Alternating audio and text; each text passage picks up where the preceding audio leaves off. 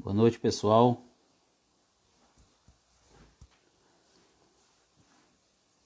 Todos me escutam bem?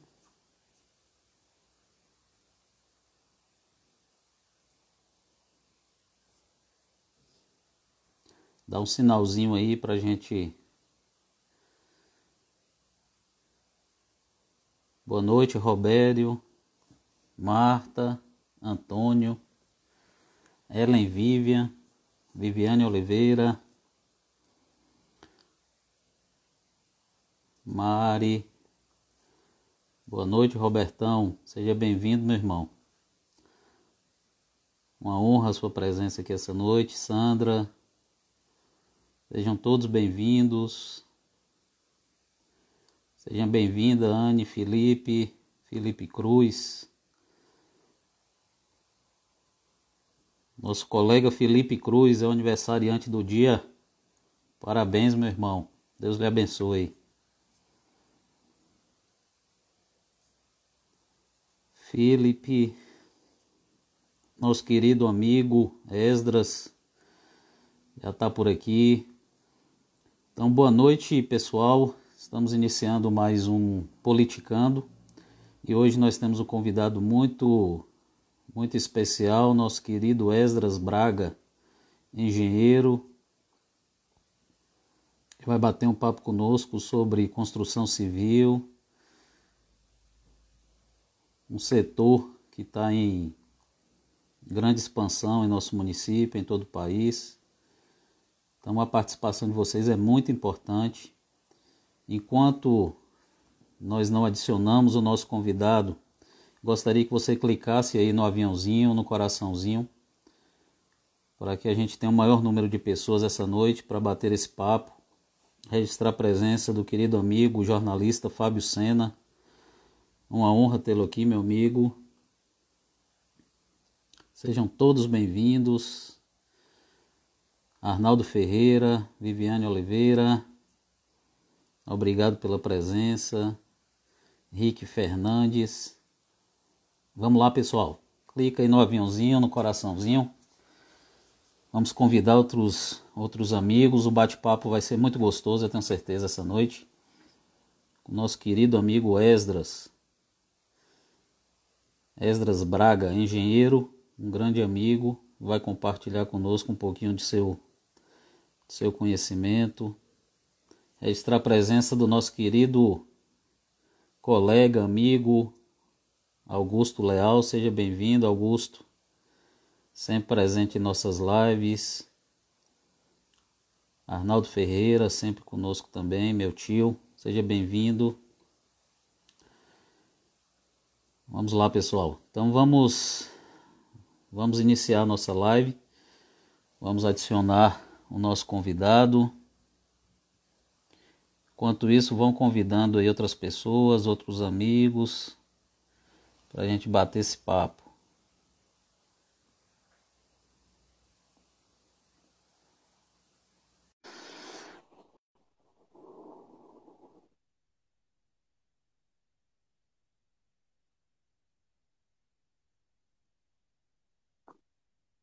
Boa noite, meu irmão. Boa noite. Tudo bem aí? Tô meio parado aqui, né? Como é que tá aí? Tudo em paz? Tudo jóia. Tudo tranquilo. Estão me vendo bem aí? Tá parado aqui minha imagem? Eu tô vendo bem aqui. Dá um sinalzinho aí, pessoal, para ver. Para mim apareceu aqui parado. Boa noite pra a mim, todos. Para mim aqui tá normal, é. Tá normal o áudio? Normal? Tá normal, tudo normal, tudo certinho.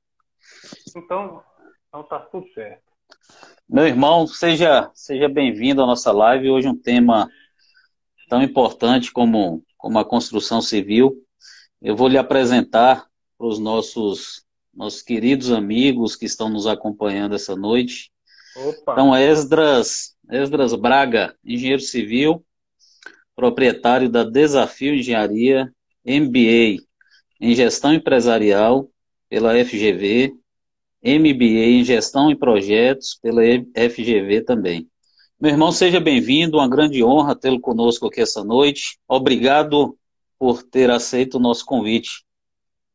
Eu que fico grato, né, lisonjeado, lisonjeado por, por fazer parte desse projeto seu belíssimo, né? Essas discussões na sociedade precisam ocorrer e eu fico muito feliz e honrado, né, poder bater um papo com você aí sobre política, engenharia e afins. Seja bem-vindo, meu irmão. Então, assim, tema central da nossa live é politicando. Hoje a gente vai conversar sobre Constituição Civil, mas quem chega aqui, quem nos acompanha sabe disso, não pode sair sem falar de política, porque nós acreditamos que a política é um grande instrumento de, de transformação da sociedade. Então, nós sempre gostamos de ouvir os nossos convidados, qual a percepção que eles têm sobre política, qual o entendimento que eles têm sobre, sobre a política. Então, eu gostaria de saber de você qual a sua visão sobre política. Alô, oi.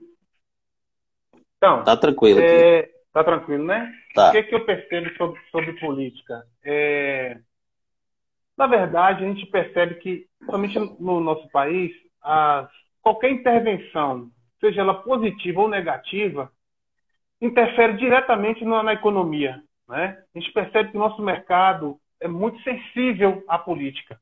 Então, uma influência direta. Né? É, a gente percebe que nos últimos anos, a gente falando da Constituição Civil, criou-se um, uma estrutura de, de, de, corrupção e favorecimento né, de algumas empreiteiras. Todo mundo, no contexto social, todo mundo já conhece. E atrapalhou muito a, a nossa economia quando começou a aparecer os grandes desvios, as obras superfaturadas. Então a gente percebe que, que está diretamente ligado, né? diretamente ligado à, à ação da política na economia. E um setor muito sensível é o setor da, da construção civil, né? porque o governo ainda é um grande propulsor da economia da construção civil no país. Né? É uma mola mestra. A gente percebe que a gente está vendo aí na, na, nas últimas, nas últimas intervenções do governo federal, por exemplo, com pequenos ajustes e alinhamentos, entregando obras que já estavam há 12, 14, 15 anos paradas, obras de 40 anos paradas, né? E faltando pouca coisa. Então, essas intervenções políticas né, interferem muito diretamente na economia e na construção civil. Né? Então, a gente precisa entender que, que nosso país é um pouco diferente dos outros, né, que onde a política ainda é, é a mola propulsora né, da economia e da construção civil. É interessante, você colocou um ponto aí bem importante, Esdras, que você mencionou aí bem a questão relacionada à política institucional, né? Que é justamente essa, essa política que ela é representada justamente pelas instituições. E aí você coloca a questão relacionada ao governo federal, que é algo muito importante, grandes obras que vêm sendo concluídas nesse, nesse período. É, e assim, essa política institucional ela é muito importante e nós estamos agora né, próximos aí a mais uma eleição e uma política institucional também muito importante, que é a política municipal, que são as eleições municipais, vamos ter eleições para vereadores, eleição para prefeito, e essa política institucional é muito importante. Mas a gente precisa lembrar também que no dia a dia e isso que a gente está fazendo aqui agora é política, né? Sim, Esse bate-papo, essa conversa, isso também é política. É, então, fora essa política institucional, como é que você vê o dia a dia? É, essa, essa representação que nós temos é, a nível federal, a nível estadual, como é que você vê essa questão também relacionada à política? Então, a gente percebe é, no âmbito estadual né, um certo é, comodismo, para não dizer desprezo, com relação à vitória da conquista. Né? Haja vista, a gente esperou aí 13 anos para que o aeroporto ficasse pronto. Se a gente fizer aí durante 13 anos, uma conta rapidinha, 130 milhões, 10 milhões por ano, menos de um milhão por mês de investimento em Vitória da Conquista. Rapaz. Então, uma matemática muito simples, a gente percebe o desprezo né, que, que os governantes do Estado tiveram com o país. Outro problema que a gente percebe também aqui é com relação ao fornecimento de água. Sim. Né? Há muitos anos, a última intervenção significativa foi em 86, quando fez Água Fria 2. De lá para cá foi só paliativo. Agora estou se falando de fazer a barragem do Catulé. Mas a gente percebe que, que essa, essa, essa política, né? E nós estamos falando de abastecimento de água, de coisas Sim. básicas, meio de transporte, escoamento, é, gerar riqueza. Então, a gente, a cidade conquista é uma cidade vocacionada para o crescimento. Certo? Então, essas intervenções do governo têm que ter esse foco. Né? A gente percebe que Conquista ainda é um pouco retraída, apesar de ter belas empresas no setor industrial, ainda é um pouco retraída porque falta água. Sim. A indústria precisa de mais água. Nós não temos água para atender. Temos toda a logística, estrutura física e transporte, interior do Brasil. Somos uma das 90 cidades polo do país, mas é, é um pouco fechada. Né? Quando a gente observa o esforço do, do prefeito municipal em criar áreas de lazer, áreas de convivência, urbanização em vários bairros, a gente percebe que ele quer transformar numa, numa cidade viva. Verdade. Conquista é carente de área de lazer. É carente, né? Então a gente percebe as pequenas intervenções do governo. É, de um lado a gente vê o lado positivo, do outro lado a gente vê o lado negativo, que pequenas ações, pequenos investimentos, é, obras é, promovidas com, com inteligência, com permutas com construtoras, com, com alguma iniciativa privada, parcerias, né? A gente vê que a gente consegue, com um pouquinho recurso, a gente consegue fazer um grande resultado. Então, a vontade política, né, eu acho que faz toda a diferença. Quando a, a política entra para atrapalhar né, com, com apadrinhamento, com excesso de burocracia, que é uma coisa que você, como meu candidato a vereador, eu vou depois pegar no seu pé, a gente vai fazer um negócio legal, para desburocratizar um pouco, né? É, é, a gente sabe que é, muito engessado a legislação, é engessado a, a, questão da burocracia, os prazos são muito longos, porque há uma dependência, há uma certa, é, falta um pouco de estrutura para os funcionários. Então, pequenos ajustes que a gente precisa ir alinhando no dia a dia, e essas provocações é interessante. Conversa com um, conversa com outro, aperta um, aperta outro, daqui a pouco surge é, a oportunidade, a gente faz uma grande intervenção. Então é necessário esse debate, essa discussão, né? E chamar o pessoal da engenharia nos últimos anos, a coisa importante aqui, é, a, a, engenharia foi um pouco esquecida no Sim. que se dis, discute aos projetos da sociedade, aos projetos da construção civil, da infraestrutura urbana, né? aí também puxa um pouquinho o lado da arquitetura, mas foi um pouco esquecida a parte técnica, ficou muito da vontade política. Né? Se o, o, o, deputado tem emenda parlamentar, ele vai lá e faz aquela quadra poliesportiva. Mas será que aquela quadra poliesportiva, de fato, era o melhor emprego do recurso para aquela comunidade?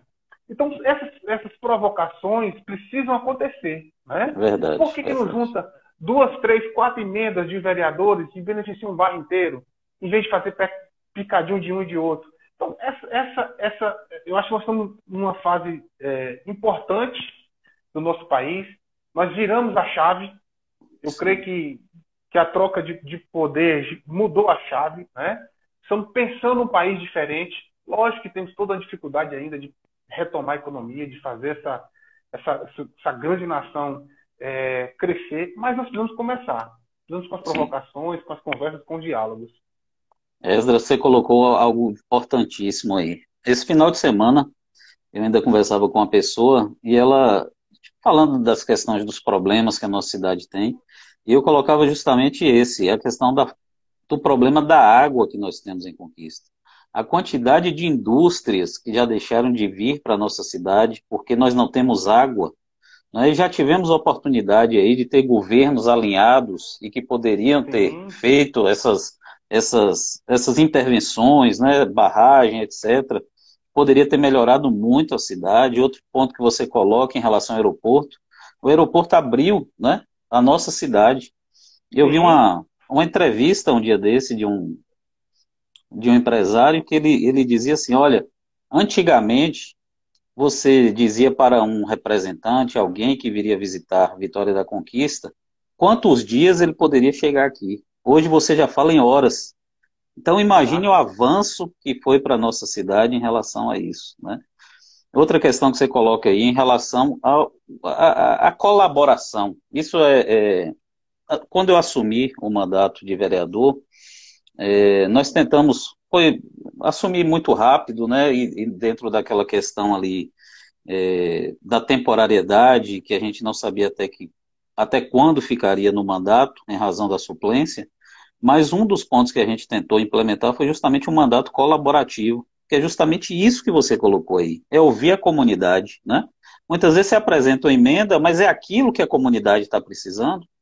Então você precisa ouvir a comunidade. Isso que você colocou aí é importantíssimo. Então, rapaz, excelente. Deixa eu só registrar a presença de alguns amigos aqui que estão conosco essa noite. Nosso querido amigo Roberto, Renato Galvão, tá lhe mandando um abraço aí, meu grande amigo. Heraldo Guzmão, é, Marta Andrade. Esse, esse, esse é um flamenguista de coração, viu, Geraldo, viu? É flamenguista, é? É, é apaixonado. Ele se transveste de vascaíno igual você, mas ele é, ele é, ele é flamenguista, apaixonado. E, então ele tem bom gosto. Meu irmão, vamos... É, os nossos, nossos amigos que estão conosco essa noite, nós vamos tratar de construção civil, estamos aqui com um grande empresário da área, conhecedor da área, para a gente discutir sobre isso. E gostaria que vocês convidassem outros amigos, cliquem no aviãozinho, no coraçãozinho, para que outras pessoas estejam conosco também essa noite. Meu irmão, vamos para um ponto aqui relacionado à construção civil.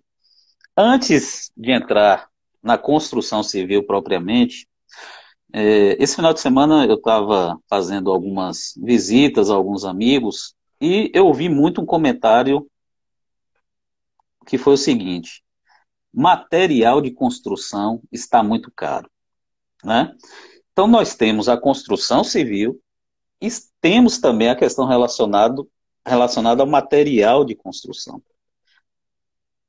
Na sua opinião, por que que o material de construção ultimamente está tão caro? Bem, a gente já vinha numa retomada da economia, né, com a projeção de crescimento no setor para esse ano de 3%. É, o ano passado já teve 2,5% e esse ano a projeção era para 3%. Então, o mercado já vinha, para a minha empresa, foi o melhor, melhor início de ano dos últimos cinco Sim. anos. Certo? Então, a gente já, já vinha aquecendo.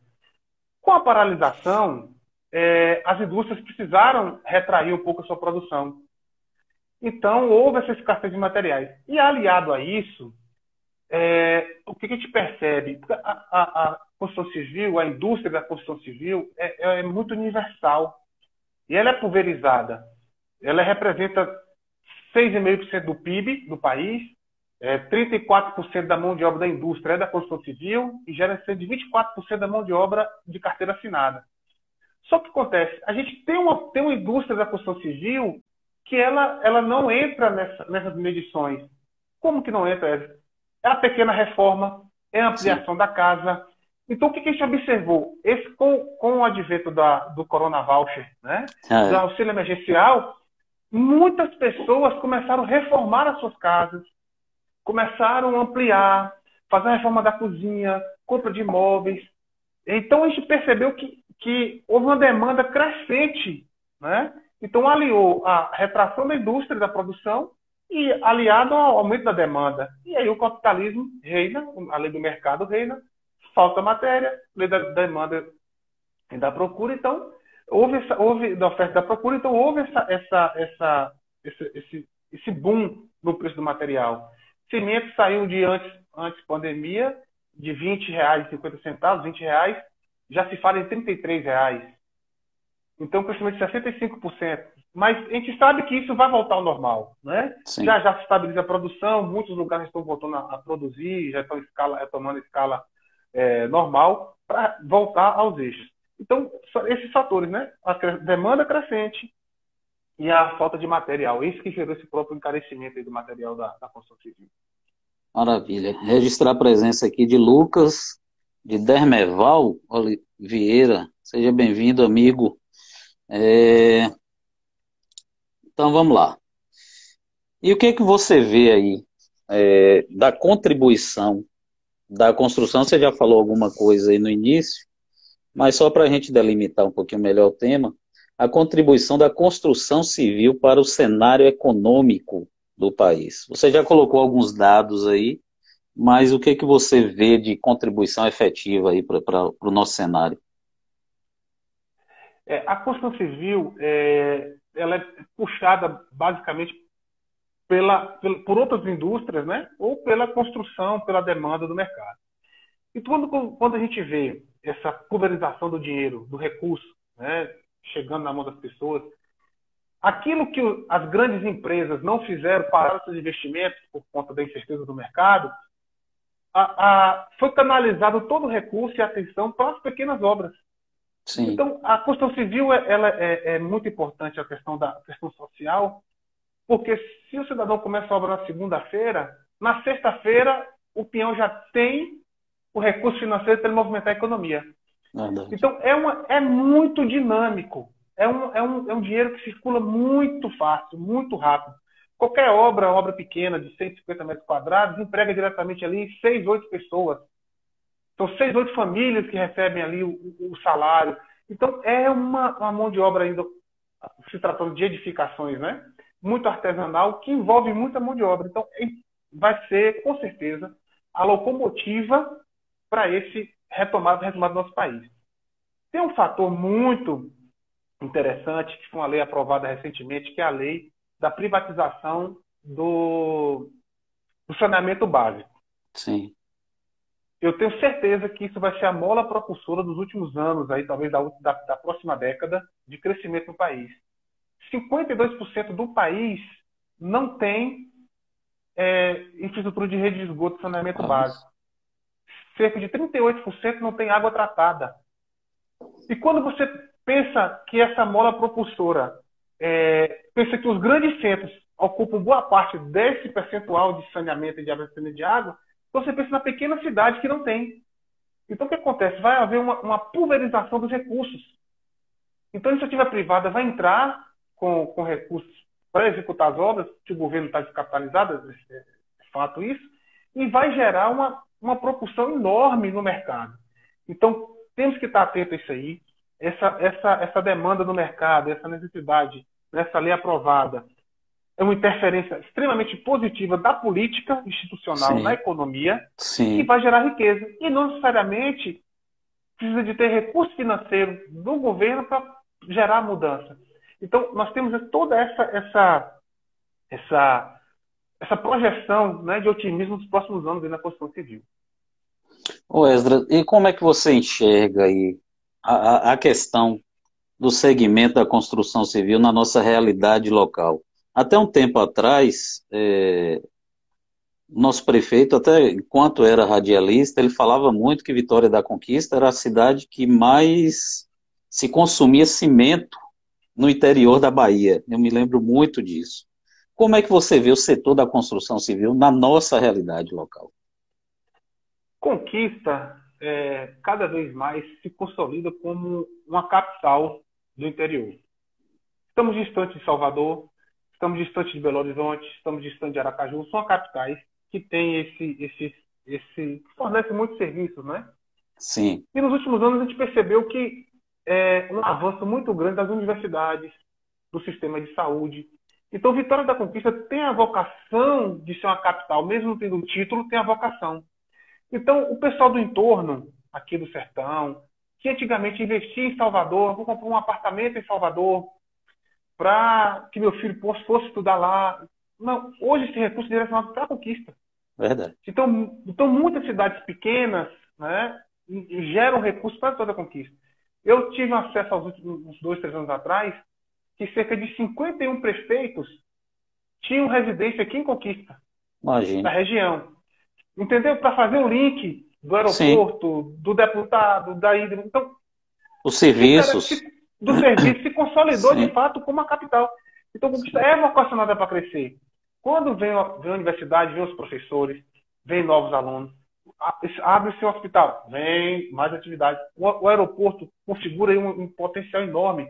Imagina quando começar é, o, o projeto de, de, de, o aeroporto de cargas, por exemplo, né? Grandes atacadistas vindo para a conquista, está vindo mais dois aí, grandes. Então a gente percebe que, que essa vocação por crescer ainda perdura.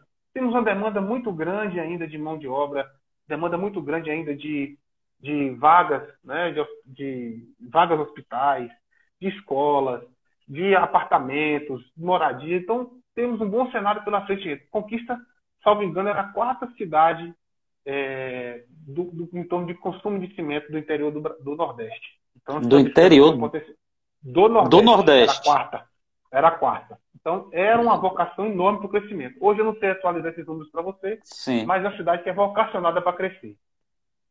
Que maravilha mesmo. Registrar a presença de, de alguns amigos aqui essa noite. Hermínio Abreu. Hermínio Abreu faz até uma pergunta aqui. Falando em demanda de mercado, como vocês estão em relação ao BIM? Aí é então, é com você, meu amigo. É, é, é uma pergunta muito interessante, a gente o que, ali o que, o que é BIM, primeiro? BIM é uma nova tecnologia de geração de projetos, de confecção de projetos, digamos assim. Eu enfrentei uma revolução quando eu entrei na faculdade em 98, estava tendo aquela, aquela transformação de sair da prancha, do nanquim, e passar para o AutoCAD, para a digitalização, Sim. Né, para a informatização da economia. Nós estamos agora em outro patamar, né, em uma outra transformação.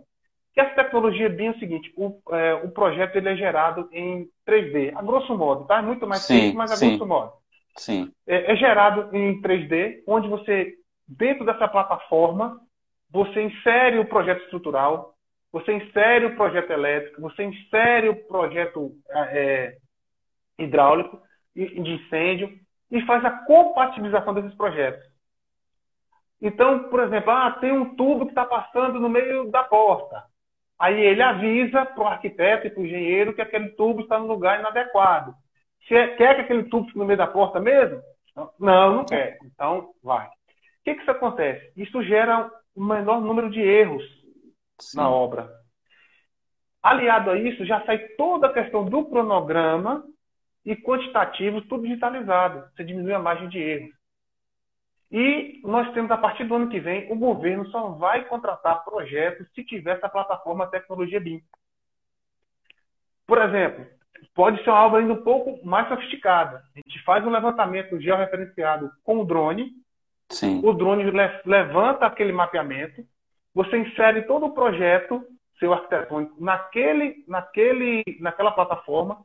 E aí ele diz quanta movimentação de terra você vai ter, quanto de escavação, onde você tem que aterrar, onde você tem que, que escavar. Então, vai diminuindo a margem de erro, vai diminuindo a, a, a, margem dos aditivos, que muitas vezes é feito para dar errado mesmo.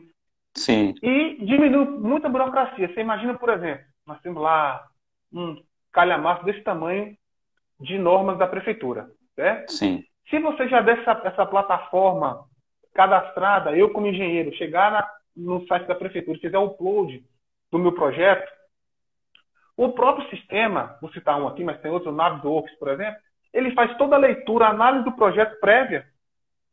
Que maravilha. Por exemplo, sua, a casa tem que ter 2 metros de recuo lateral. Se tiver um 2 metros e 10, ele vai acusar. Olha, o seu projeto não passou porque está 2 metros e 10. Então você diminui a margem de erro, você otimiza o sistema, você dá velocidade, é, há uma, uma gerência total dos recursos. Né? Então é importante estar atenado a isso aí. Na contratação de serviços, na execução das obras, é um, é um caminho sem volta. Rapaz, né? que maravilha. E sem falar, sem falar o seguinte, que estou aqui em da Conquista. Eu posso trabalhar com arquiteto de São Paulo, com calculista de, do Rio Grande do Sul. Cada um fazendo, assim, cada um fazendo sua, sua parte. Sua parte e comunicando online. O tempo todo como se estivesse numa sala, numa sala é, na sala presencial. Então é Sim. é muito importante isso aí, tem que estar antenado, porque o mercado está solicitando essas intervenções já. Que maravilha. Registrar a presença aqui de Hermínio Abreu, nossa querida amiga Estelinha está conosco aqui também. É, pastor Orlando Filho, uma honra tê-lo aqui, pastor, conosco. Gessimara, Lucas, Josimara Sampaio, Roberto. Então, uma grande honra ter todos vocês aqui essa noite. Então, meu amigo, é... então vamos lá. A gente saiu dessa, dessa perspectiva local, né? É... Como é que você enxerga, na realidade, é... a realidade do segmento pós-pandemia? Como é que você vê? Eu sou muito otimista. Eu, eu, desde quando eu formei, eu tenho essa mesma perspectiva, né? Que o Brasil precisa ser reconstruído, refundado. Nós tivemos aí é, 30 anos de um pseudo crescimento da infraestrutura. As principais BRs são as mesmas, os aeroportos grandes são os mesmos, pouco mudou. Nós abandonamos a questão de geração de energia e de água com as, com as hidrelétricas. Abandonamos, ficou praticamente parado, estagnado. É, Belmonte foi feita, por exemplo, e por questões ambientais discutíveis, teve sua capacidade reduzida para 30%, e praticamente inviabilizou o projeto. Então, são medidas que mas foi abandonado por ponto de engenharia. Né? Então, quando eu vejo esse cenário de um país que não tem hospital, de um país que não tem estrada, não tem porto, nós temos uma, uma costa altamente navegável e não tem, não tem aeroporto. O aeroporto de, o, o, perdão, não tem no porto. O porto Pô. de Ilhéus está há quantos anos travado aí e não se sabe por quê, né? A nossa malha ferroviária é desprezível, um país continental é desprezível o, o, sai um caminhão carregando carro do Rio Grande do Sul e vai até Fortaleza. Aí. Quer dizer, não é produto perecível, não é nada. É um custo muito grande. Nós temos é, é, do, desperdício da produção de grãos da lavoura até chegar no porto, em torno de 30% da nossa produção de grãos. É um prejuízo multibilionário, né? É, e a gente deixa passar essas coisas, deixa passar desapercebido. Então eu vejo com muita esperança o, governo tem tomado, tem feito recentemente o ministro Tarcísio, que para mim é, um, é fora da curva, ele consegue ser um técnico extremamente bom e um político extremamente eficiente. Ninguém reclama dele. É unanimidade. É verdade. É unanimidade. É, e a gente vê, por exemplo, ele renovar ele no processo de renovação da concessão da estrada Vitória Minas com a Vale do Rio Doce. Não, a gente vai renovar. Agora, eu, por 3 bilhões de, de reais. Muito dinheiro é. Quer dinheiro? Não, não querem dinheiro, não. Você vai fazer a ferrovia lá de Goiás, que vai ligar Goiás à malha ferroviária. Quer dizer, com inteligência, você consegue dar passos largos né, na economia. Então, percebo que a privatização de muitas empresas que a gente está vendo aí, muitos portos, ferrovias, novas concessões, é, com as questões é, com os contratos mais enxutos, com mais, mais objetividade.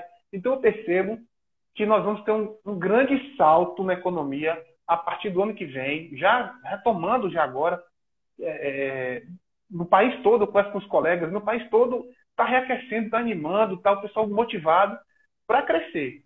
Né? O Sim. ano que vem a gente vai ter uma, uma perspectiva muito grande no setor aí. A esperança é grande. Excelente. Esdras, você tem algum dado assim em relação? É, nós temos a construção civil em nossa cidade, nós temos muitas construtoras, né? É, vemos muita gente realmente investindo em nossa cidade. Nesse período, você tem, tem notícia é, é, em relação à venda de imóveis, se houve uma redução, se houve um aumento, você tem, tem esse dado? Assim, é, em alguns setores aumentou, é mesmo? Por exemplo, que aumentou. É, aluguel de casa, por exemplo. Quem tem casa e conquista para alugar para vender, vende fácil. Certo? Trava um pouquinho a questão da burocracia. É, loteamentos, a venda permaneceu. Agora sim, houve uma retração em segmentos de maior valor agregado, terrenos mais sim. caros, apartamentos mais caros. O empresariado sentiu um pouquinho. Sim. Mas a locomotiva, né, a, a, parte básica que manteve seus empregos, ela continua investindo, ela não parou. Então a gente percebe que todo dia lança obra nova em conquista. Sim. Né? Mudou um pouquinho também, já o pessoal já, já prevendo o crescimento, é, é, a construção de galpões para depósitos e para pequenas indústrias. Sim. Né? Nós, mesmos, nós estamos fazendo alguns. Então, houve essa, essa mudança do mercado, essa mudança de cenário. Mas conquista não parou, não retraiu. Conversava com, com, com um corretor e ele falou, Tô, nós estamos vendendo, não parou, cresceu. Foi, foi meu maior mês, um mês de. É, eu com um amigo meu, foi o meu melhor mês dos últimos 10 anos foi o mês ah, de julho. Mas olha. Então, mas isso tem um, tem um outro fator por trás também que está ligado diretamente à economia e à, e à iniciativa pública. Eu vou chegar lá. Sim. Com a taxa, com a taxa Selic despencou para 2%, então os grandes investidores tiraram o dinheiro das suas aplicações e colocaram na produção. E qual a produção no Brasil que é segura? A construção civil. Então, outro fator que impulsionou e vai impulsionar mais ainda a questão do mercado são os investimentos privados, por intervenção política. Por isso que eu falo que o nosso, nosso mercado ele é muito sensível às intervenções políticas. E é rápido. Questão de meses, muda todo o cenário, muda toda, toda, toda a, a, a configura toda a, a, os padrões por conta disso, né? por conta dessa intervenção política. Então, é por isso que meu ânimo cresce. Né? Eu sou grandão, junto com meu ânimo. Eu gosto de desafios, né?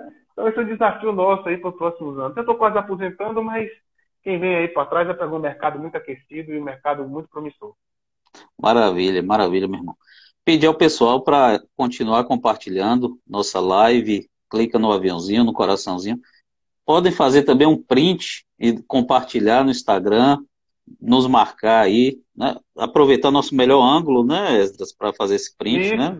Não é qualquer Isso. ângulo, né? É. Registrar aqui, meu amigo, a presença de, do vereador Danilo Quiribamba, grande amigo, seja bem-vindo, Danilo. Sabrina Portela está conosco aqui também, Marcelo, Jussara Sampaio, Vini Figueiredo, Paulo Andrade, minha querida amiga Normélia, eleitora de Ronaldo Soares em Anagé, grande amiga, sejam todos bem-vindos essa noite. A gente vai, antes de entrar em outra etapa da nossa live, eu gostaria de registrar aqui, quando você colocou aí a questão do mandato colaborativo, é, eu me lembro como hoje, Esdras, é, da importância de você, quando está exercendo o mandato, você ouvir a sociedade. Eu me lembro como hoje, quando eu assumi o mandato de vereador aqui em nossa cidade, a primeira coisa que você fez foi me enviar uma mensagem dizendo assim: deu uma sugestão para o prefeito para colocar o estacionamento ali na Praça do BNH em ângulo, né? Então, assim... Você lembra disso? Lembro, claro. E eu fiz a indicação, né? Para que ali seja colocado realmente estacionamento em ângulo. E um detalhe que é muito interessante ali, que, em relação àquele local especificamente, é que Vitória da Conquista ela se transformou num grande polo gastronômico. Né? A gente... Uhum está vivenciando em um momento assim, vamos colocar assim entre aspas, de retração em razão da pandemia, mas a nossa cidade ela se caracterizou por ser um polo gastronômico. As pessoas vêm de fora para a Vitória da Conquista, né, e você encontra todo tipo de comida, restaurantes, você se sente bem na cidade, né, do ponto de vista gastronômico. Como é que você vê essa situação em Conquista? É, eu conversava com um amigo de, de, de Itabuna, né? Falou, eu estou pelo menos a cada 60 dias eu estou lá. Falei, mas fazendo o quê? Não, a gente vai curtir a noite. Sim. a noite de conquista virou essa, virou essa, essa, essa questão. Tem a questão do, do festival de inverno, Verdade. a questão cultural, a cidade tem essa vocação cultural também. Nós temos ainda uma, uma, uma, algumas conquistas, já cabe isso, já cabe uma feira gastronômica, já cabe um movimento maior, Verdade. Já um, um, festival bacana. Conquista perde em não fazer ainda é, uma festa do café com biscoito, por exemplo. Sai biscoito daqui para o país todo. Né? E a gente não tem essa mobilização do setor, estimulado pelo setor público, de fazer essa, essa festa. Né? Semelhante a, a, a, ao Festival de Inverno, que faça a Semana do Café com Biscoito, ou que seja paralelo, ou que seja junto, a princípio, começar, já que vem muitos turistas. Né? Então, essa conquista, como eu falo, é, é, uma capital. Nós ainda, as pessoas enxergam conquista melhor do que nós. É verdade. As pessoas de fora enxergam mais possibilidade de conquista do que nós. Nós, às vezes, nossa visão é um pouco limitada né, em relação à conquista, mas as pessoas já estão enxergando como essa capital. Então, nós precisamos ter esse, esse é, dar esse apoio, né?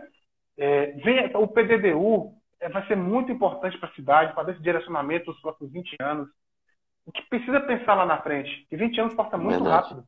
Verdade. Muito rápido. Então a gente tem que pensar, tem que pensar na questão do turismo de conquista. Precisamos fazer. O parque ecológico vai ser uma transformação na cidade. Uma transformação. Você pode ter certeza que as pessoas vão conhecer o parque, O Poço Escuro, né?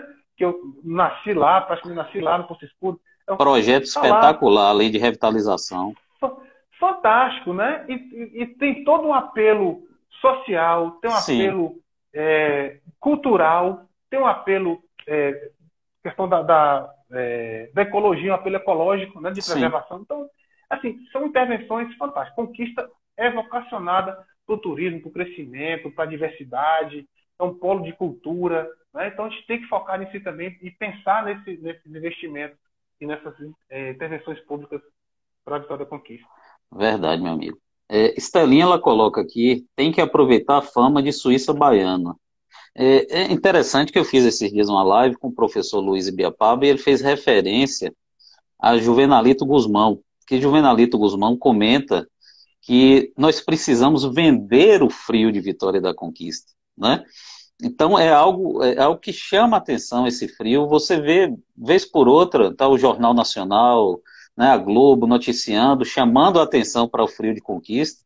Isso realmente precisa ser vendido, nós precisamos explorar. Você colocou um ponto importante aí em relação ao café com biscoito. É, eu tive a oportunidade na Câmara, é, e aí foi um projeto que eu me, me orgulho muito, né, de apresentar um projeto de lei criando a Semana do Biscoito em Vitória da Conquista. E assim, foi um projeto que foi feito junto com o SEBRAE, com o Movimento Pró Conquistas, e o prefeito Ezen Guzmão sancionou o, o projeto de lei, que trouxe uma grande felicidade para mim, a gente destinar uma semana no mês de agosto, a primeira semana, como a Semana do Biscoito, justamente para explorar toda essa cadeia, é, levar esse conhecimento para as escolas, divulgar isso, para realmente vender esse produto que já é tão conhecido, né, da nossa cidade, por todos que vêm aqui. Quem vem conquista tem que levar um biscoito, né? Para a sua cidade. Ai de mim que eu não for para casa dos parentes lá da, da esposa em Valadares, não levar uma farinha e um biscoito. Não entra em casa. Não, é verdade? Não deixa entrar, não. Amigo, vamos passar para outra etapa aqui. A gente falando de café com biscoito, a gente vai falar agora de café com chimango, né? Opa, tem um quadro, tem, tem um quadro aqui na nossa live, nós fizemos inclusive em homenagem à Semana do Biscoito, que se chama Café com Chimango. Então é um bate-papo, é um bate-bola, algo mais informal. Nosso bate-papo está muito informal, muito gostoso, mas esse tem uma peculiaridade de sua intimidade, do seu dia a dia. Então gostaria que você indicasse aí para gente um livro, uma série e um filme. Pronto, eu não sou muito muito chegada a filme não, mas Ultimamente, os meninos me apertaram aqui em casa na pandemia, estava um pouquinho mais quieto. Resolveram assistir uma série chamada Heartland, que é uma série canadense que fala sobre cavalos e tal. E meus meninos estão apaixonados aí pela montaria, pela coisa de três tambores. Até a esposa está querendo fazer também. Já é um universo, já é um universo meu, né? Que eu já gosto Sim. de cavalgar já desde criança. E tem tomado aqui as noites da gente, sabe? Sempre assiste um episódiozinho aí, aproveitando. Então, gostaria de deixar vale a pena, é, é, muito. É familiar, é um negócio bastante legal. Repete aí, como é o nome? Heartland. Heartland? Heartland, é. Sim. Eu, eu, baiano não vai falar é, inglês, não. Eu nunca aprendi, não. eu também não. Um filme, tem um filme, tem um filme que, que eu gosto demais, né? Chama Campeão. É um filme muito antigo, muito antigo mesmo, que fala de um menino é, que venceu uma corrida de cavalo no deserto.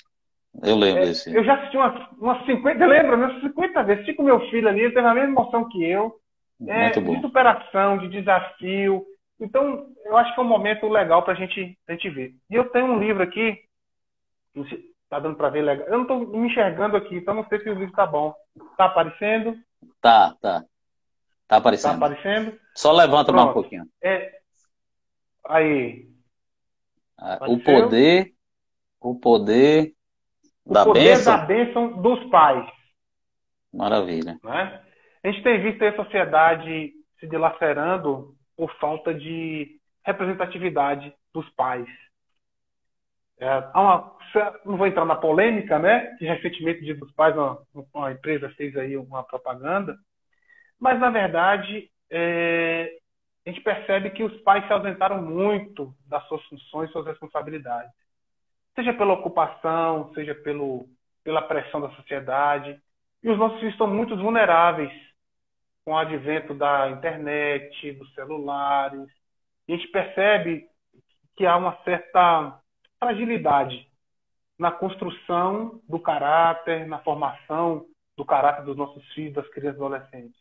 Né? A gente percebe uma geração, uma geração que não aprendeu a sofrer, que não aprendeu a tomar papada, arrancar a tampa do dedão na pedra jogando na rua, porque joga o, FIFA 19 no PlayStation. Verdade. Então a gente precisa parar um pouquinho e repensar, né?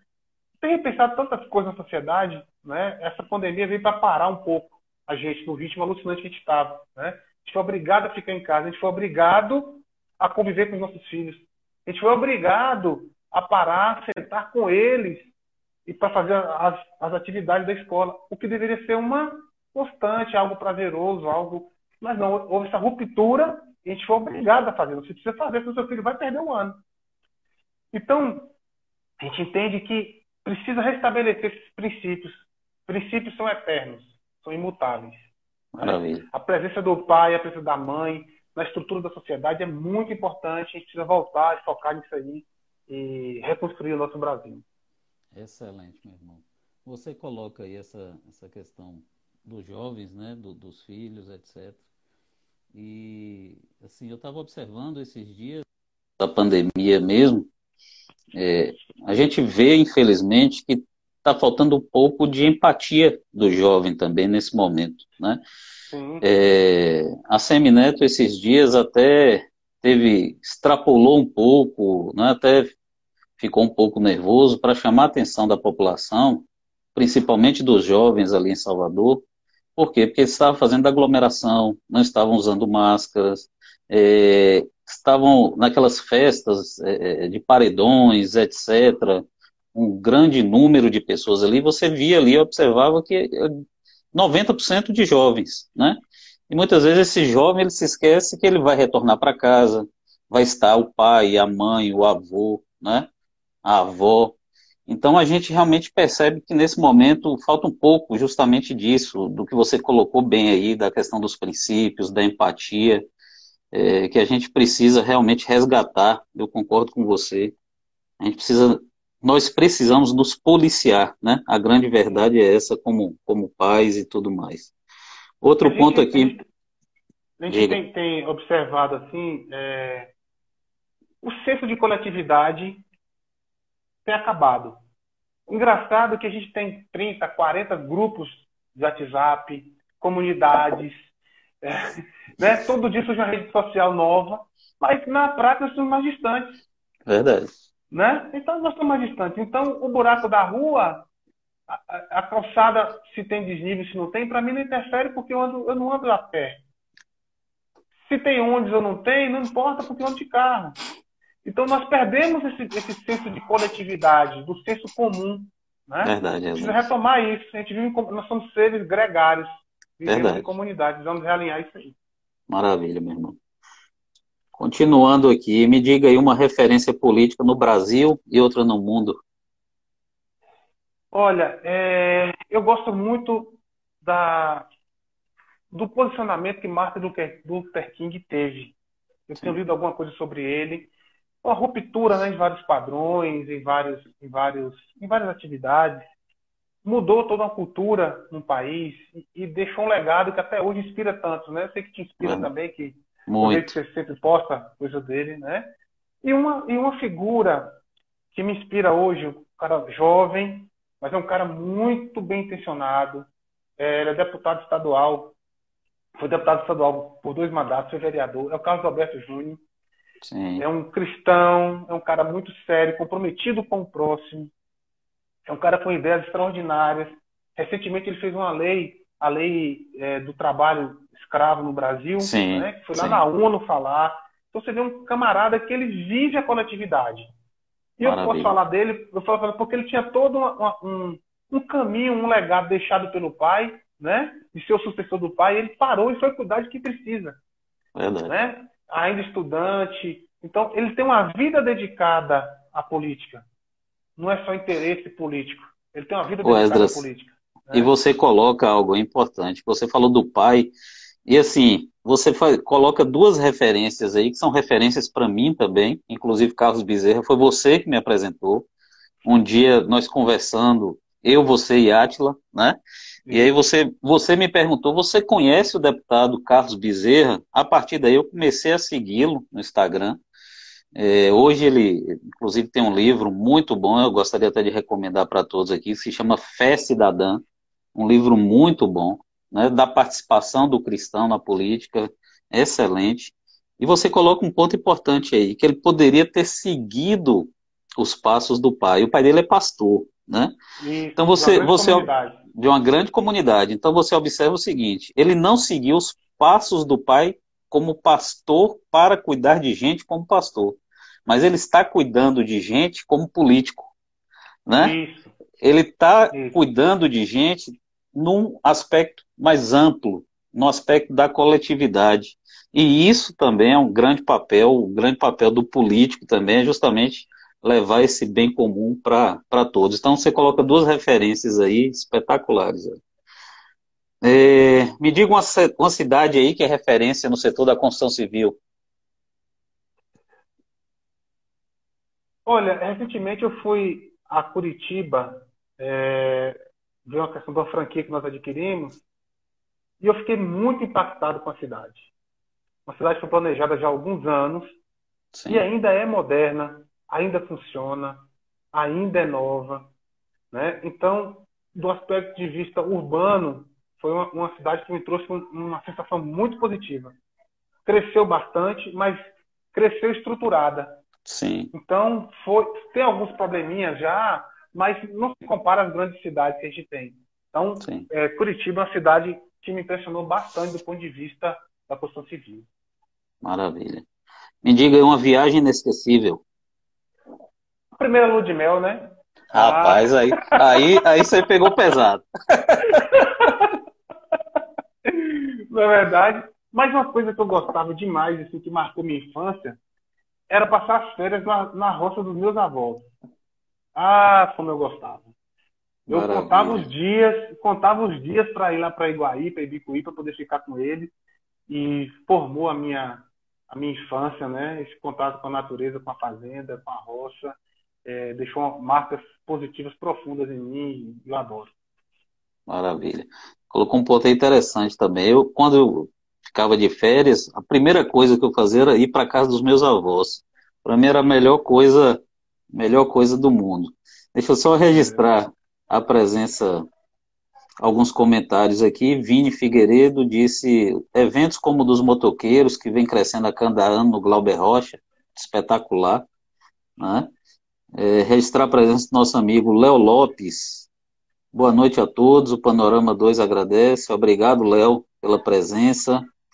Meu amigo, nós estamos indo para o finalzinho da nossa live, né? Temos aí mais cinco minutinhos, quatro minutinhos. Eu gostaria, bate-papo, foi tão rápido, tão gostoso. É, passou ligeiro. Passou ligeirinho, e eu gostaria muito de lhe agradecer pela, pela disponibilidade do seu tempo, por, por estar aqui compartilhando conosco né, essa, esse conhecimento sobre construção civil, não só sobre construção civil, você colocou aí sobre vários aspectos, sobre desenvolvimento urbano, sobre a questão do desenvolvimento econômico da nossa cidade, vários pontos aí importantíssimos que a gente realmente precisa observar em relação à nossa cidade. Gostaria de lhe agradecer muito e deixar um tempinho aí para você agradecer os nossos amigos, deixar sua mensagem final. Bom, é, é sempre bom, né, poder ser ouvido. Né? Acho que isso é importante ser ouvido, ter um representante que está preocupado com a opinião das pessoas. Né? A, gente, a gente vive, não pode viver numa bolha mais. A gente é necessariamente se expor e buscar e se envolver e participar da sociedade como agentes transformadores da sociedade, né? Então a gente precisa se envolver, estar tá cuidando, politicamente ou não. É... Na verdade, quase tudo que já é política. Não é uma política partidária. Sim. Mas a, a, troca, o serviço, o cuidado, a retribuição da sociedade, aquilo que a sociedade se proporcionou, como cidadão. Então a gente tem que ter essa, essa consciência né, de preocupar com o próximo. É uma necessidade. E eu fico muito lisonjeado por poder ter sido seu convidado. É, quero já declarar aqui o meu apoio público a você. Eu perguntei se podia, oh, se pode. Meu apoio público a você. Muito né? obrigado. Minha família, minha família, toda, toda aí, a gente percebe a sua determinação. Meu, meu tio viu uma, viu uma a, a propagandazinha e falou: Olha, ele tem a cabeça aberta, viu? Muito bem, gostei. Então, é, é, essa, é essa, essa percepção que as pessoas têm de você, né? E Obrigado, pelo pouco que você, você já, já exerceu o seu mandato, a gente viu o seu comprometimento, sua responsabilidade, seu senso coletivo. Né? Eu te perturbo bastante no zap, cobrando. Faz isso, faz aquilo, faz isso, faz aquilo. Você sempre é atencioso, sempre fala. Mas que bom que você não desistiu. Siga firme aí, que Deus te abençoe no seu, no seu chamado. Né? Você percebe que um chamado, é uma vocação, é um chamado. Que Deus possa abençoar as suas mãos, as suas ideias. Amém. Que faça uma gestão é, bem sucedida. Conte aqui com a gente, conte com o nosso apoio. Vamos trabalhar junto. Vamos reeleger o prefeito Wesley no primeiro Amém. turno. Vamos jogar duro para a gente dar continuidade nesse processo aí de mudança da cidade e do país. Tá? Muito obrigado. Amém. Amém. Meu irmão, muito obrigado mesmo, muito obrigado pela confiança. É, quando nós estamos ali no exercício do mandato, a gente está fazendo mais do que nossa, nossa obrigação, porque a gente acredita que a política é serviço, né? É servir, é, é servir ao próximo, é servir ao coletivo. Então, muito obrigado pela confiança, muito obrigado pela disponibilidade de tempo de estar aqui conosco essa noite.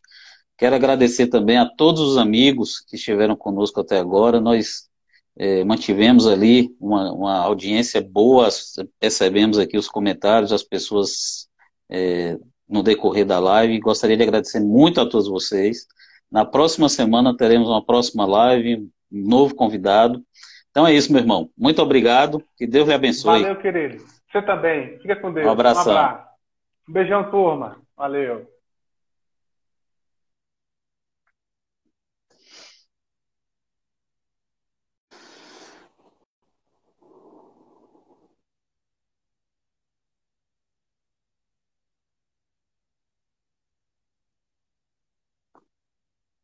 Boa noite, meu irmão.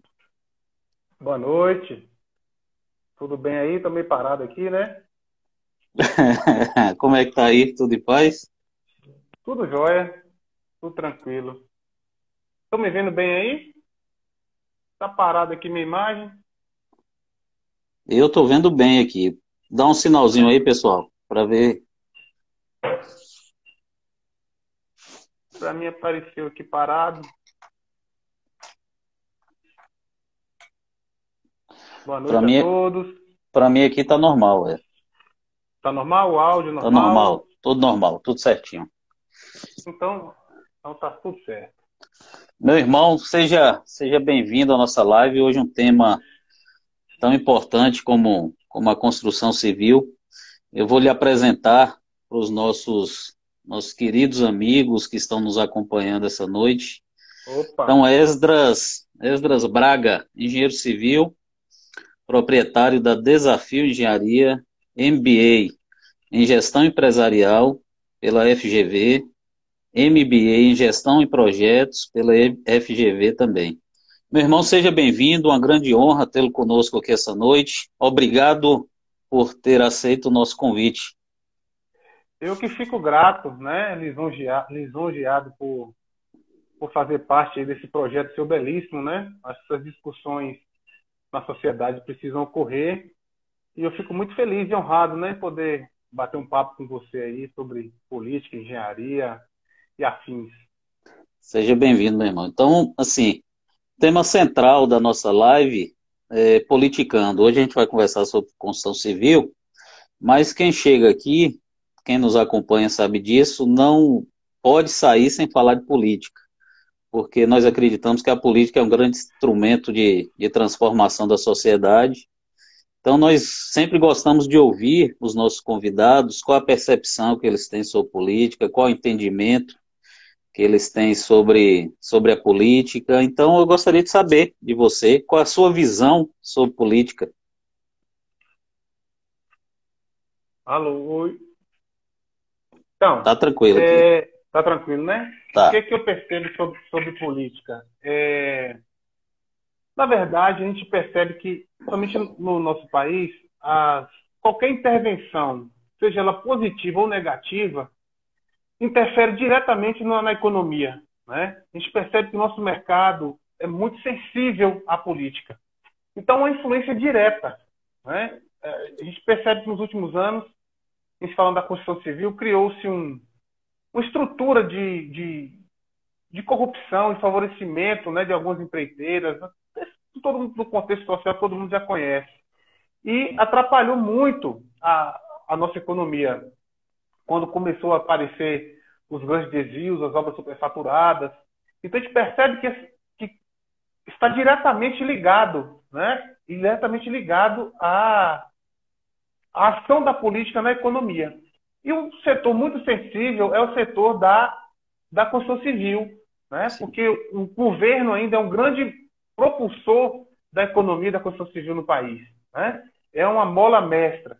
A gente percebe que, a gente está vendo aí na, na, nas últimas, nas últimas intervenções do governo federal, por exemplo, com pequenos ajustes e alinhamentos, entregando obras que já estavam há 12, 14, 15 anos paradas, obras de 40 anos paradas, né? E faltando pouca coisa. Então, essas intervenções políticas né, interferem muito diretamente na economia e na construção civil. Né? Então, a gente precisa entender que, que nosso país é um pouco diferente dos outros, né, que onde a política ainda é, é a mola propulsora né, da economia e da construção civil. É interessante, você colocou um ponto aí bem importante, Esdras, que você mencionou aí bem a questão relacionada à política institucional, né?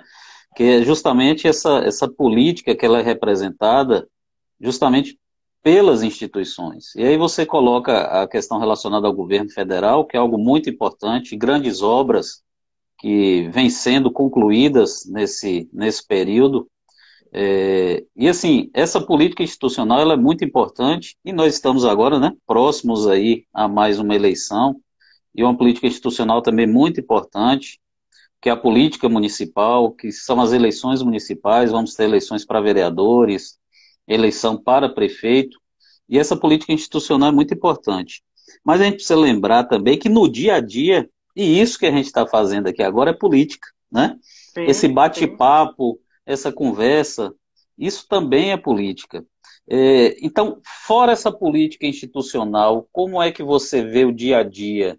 É, essa, essa representação que nós temos é, a nível federal, a nível estadual, como é que você vê essa questão também relacionada à política? Então, a gente percebe é, no âmbito estadual né, um certo é, comodismo, para não dizer desprezo com relação à vitória da conquista. Né? Haja vista, a gente esperou aí 13 anos para que o aeroporto ficasse pronto. Se a gente fizer aí durante 13 anos, uma conta rapidinha, 130 milhões, 10 milhões por ano, menos de um milhão por mês de investimento em Vitória da Conquista. Rapaz. Então, uma matemática muito simples, a gente percebe o desprezo né, que, que os governantes do Estado tiveram com o país. Outro problema que a gente percebe também aqui é com relação ao fornecimento de água.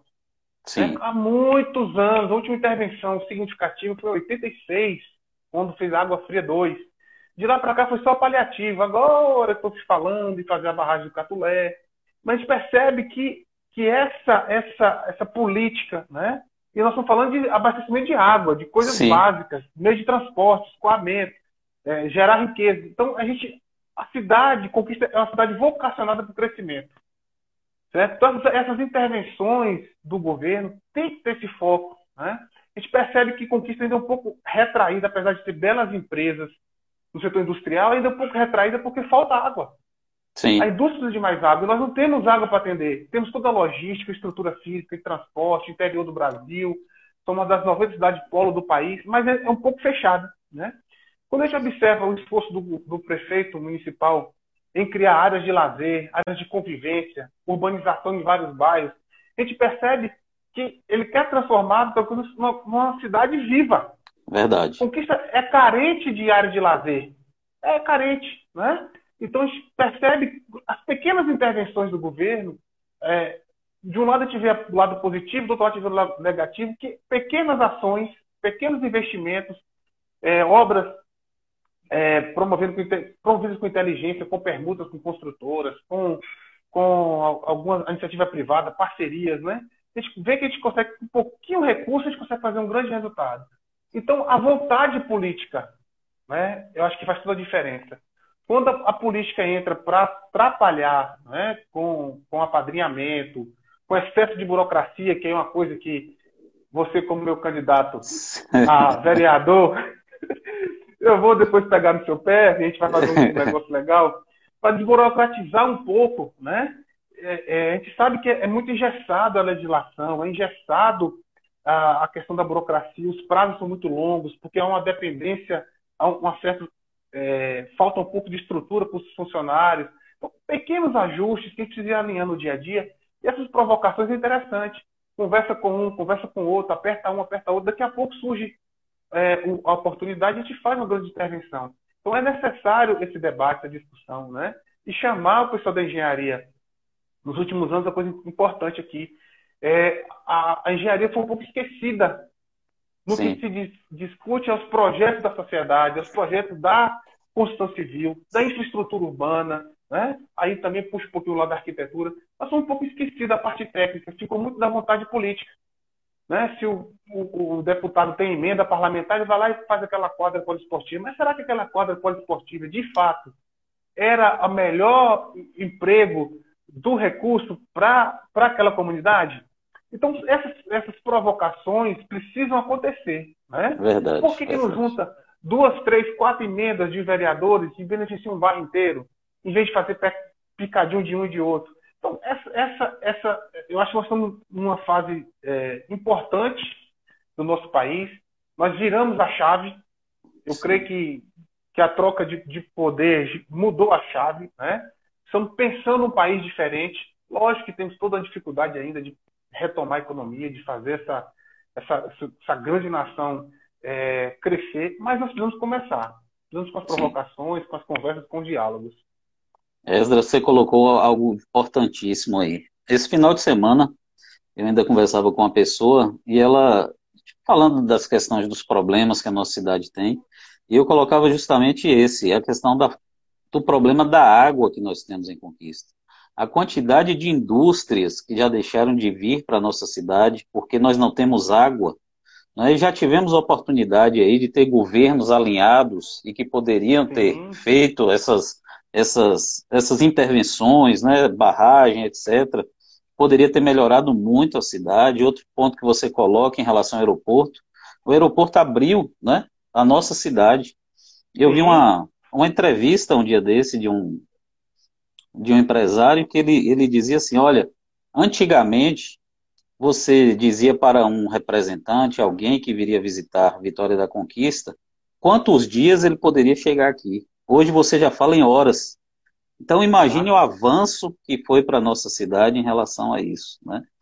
Outra questão que você coloca aí em relação à colaboração. Isso é, é, Quando eu assumi o mandato de vereador, é, nós tentamos foi, assumir muito rápido, né? E, e dentro daquela questão ali é, da temporariedade, que a gente não sabia até que até quando ficaria no mandato, em razão da suplência, mas um dos pontos que a gente tentou implementar foi justamente um mandato colaborativo, que é justamente isso que você colocou aí, é ouvir a comunidade, né?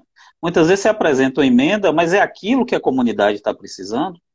Então você precisa ouvir a comunidade. Isso que você colocou aí é importantíssimo.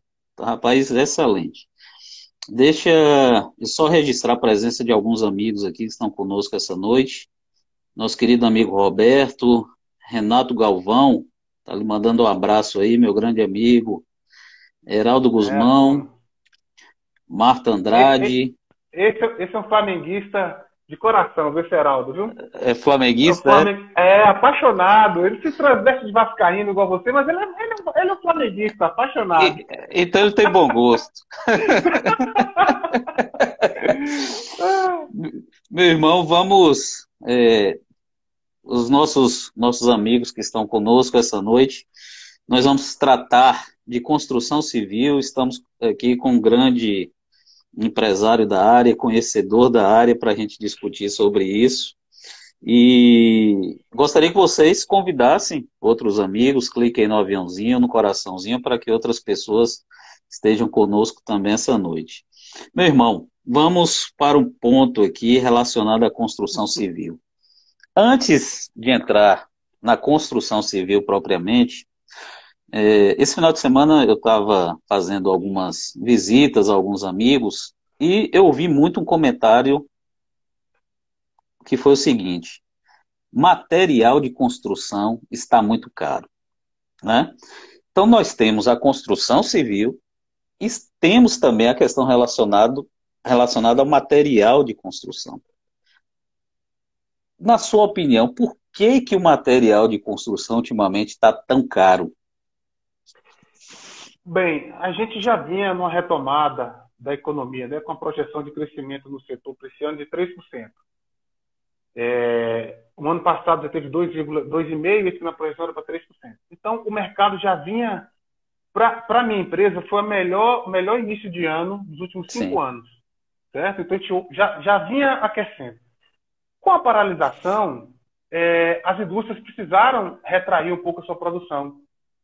Então, houve essa escassez de materiais. E aliado a isso, é, o que a gente percebe? A, a, a, construção civil, a indústria da construção civil, é, é muito universal.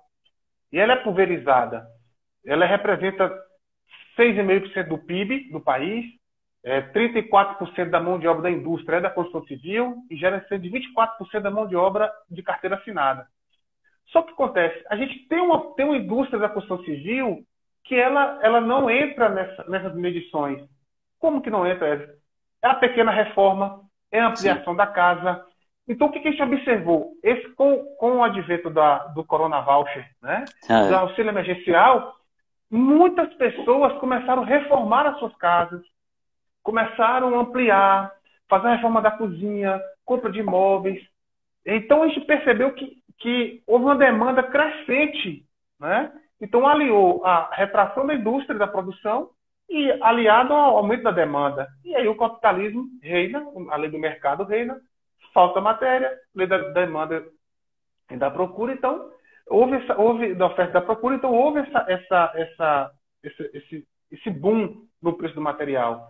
Cimento saiu de antes, antes pandemia, de 20 reais e 50 centavos, 20 reais, já se fala em 33 reais.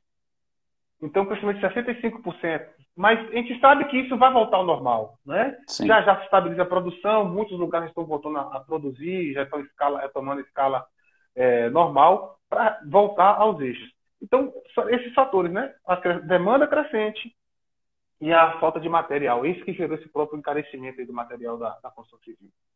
Maravilha. Registrar a presença aqui de Lucas, de Dermeval Vieira. Seja bem-vindo, amigo. É... Então vamos lá. E o que é que você vê aí é, da contribuição da construção? Você já falou alguma coisa aí no início, mas só para a gente delimitar um pouquinho melhor o tema, a contribuição da construção civil para o cenário econômico do país. Você já colocou alguns dados aí, mas o que é que você vê de contribuição efetiva aí para o nosso cenário? É, a construção civil é, ela é puxada basicamente pela, pela, por outras indústrias, né? ou pela construção, pela demanda do mercado. E quando, quando a gente vê essa pulverização do dinheiro, do recurso, né? chegando na mão das pessoas, aquilo que as grandes empresas não fizeram para seus investimentos por conta da incerteza do mercado, a, a, foi canalizado todo o recurso e atenção para as pequenas obras. Sim. Então, a construção civil é, ela é, é, muito importante, a questão da questão social, porque se o cidadão começa a obra na segunda-feira, na sexta-feira o peão já tem o recurso financeiro para ele movimentar a economia. Verdade. Então, é, uma, é muito dinâmico. É um, é, um, é um dinheiro que circula muito fácil, muito rápido. Qualquer obra, obra pequena de 150 metros quadrados, emprega diretamente ali seis, oito pessoas. São seis, oito famílias que recebem ali o, o salário. Então, é uma, uma, mão de obra ainda, se tratando de edificações, né? Muito artesanal, que envolve muita mão de obra. Então, vai ser, com certeza, a locomotiva para esse retomado, retomado do nosso país. Tem um fator muito interessante, que foi uma lei aprovada recentemente, que é a lei da privatização do, do saneamento básico. Sim. Eu tenho certeza que isso vai ser a mola propulsora dos últimos anos, aí talvez da, da, da próxima década, de crescimento no país. 52% do país não tem é, infraestrutura de rede de esgoto e saneamento básico. Cerca de 38% não tem água tratada. E quando você pensa que essa mola propulsora, é, pensa que os grandes centros ocupam boa parte desse percentual de saneamento e de abastecimento de água, você pensa na pequena cidade que não tem. Então, o que acontece? Vai haver uma, uma pulverização dos recursos. Então, a iniciativa privada vai entrar com, com recursos para executar as obras, que o governo está descapitalizado, é, é fato isso, e vai gerar uma, uma propulsão enorme no mercado. Então, temos que estar atentos a isso aí. Essa, essa, essa demanda no mercado, essa necessidade, essa lei aprovada, é uma interferência extremamente positiva da política institucional Sim. na economia Sim. e vai gerar riqueza. E não necessariamente precisa de ter recurso financeiro do governo para gerar mudança. Então, nós temos toda essa, essa, essa, essa projeção né, de otimismo nos próximos anos na construção civil. Ô Esdra, e como é que você enxerga aí a, a questão do segmento da construção civil na nossa realidade local? Até um tempo atrás, é, nosso prefeito, até enquanto era radialista, ele falava muito que Vitória da Conquista era a cidade que mais se consumia cimento no interior da Bahia. Eu me lembro muito disso. Como é que você vê o setor da construção civil na nossa realidade local? Conquista é, cada vez mais se consolida como uma capital do interior. Estamos distantes de Salvador, estamos distantes de Belo Horizonte, estamos distantes de Aracaju, são capitais que têm esse, esse, esse fornece muitos serviços, né? Sim. E nos últimos anos a gente percebeu que é, um avanço muito grande das universidades, do sistema de saúde. Então, Vitória da Conquista tem a vocação de ser uma capital, mesmo não tendo o título, tem a vocação. Então, o pessoal do entorno, aqui do sertão, que antigamente investia em Salvador, vou comprar um apartamento em Salvador para que meu filho fosse estudar lá. Não, hoje esse recurso é direcionado para a conquista. Verdade. Então, então muitas cidades pequenas né, geram recursos para toda a conquista. Eu tive acesso aos últimos dois, três anos atrás, que cerca de 51 prefeitos tinham residência aqui em Conquista, Imagina. na região. Entendeu? Para fazer o link do aeroporto, Sim. do deputado, da hidro. Então, os serviços. Do serviço se consolidou Sim. de fato como a capital. Então, Conquista é vocacionada para crescer. Quando vem, vem a universidade, vem os professores, vem novos alunos, abre-se um hospital, vem mais atividade. O, o aeroporto configura um, um, potencial enorme. Imagina quando começar é, o, o, projeto de, de, de, o aeroporto de cargas, por exemplo, né? Grandes apacadistas vindo para a conquista, está vindo mais dois aí grandes. Então a gente percebe que, que essa vocação por crescer ainda perdura.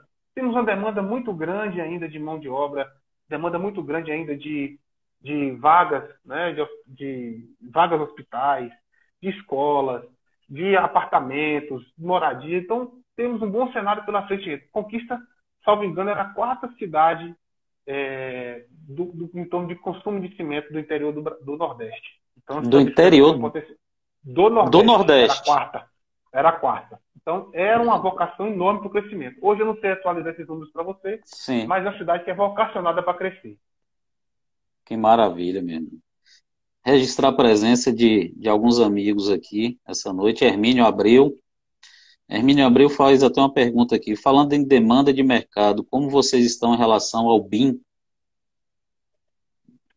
Aí é então, é com você, meu amigo.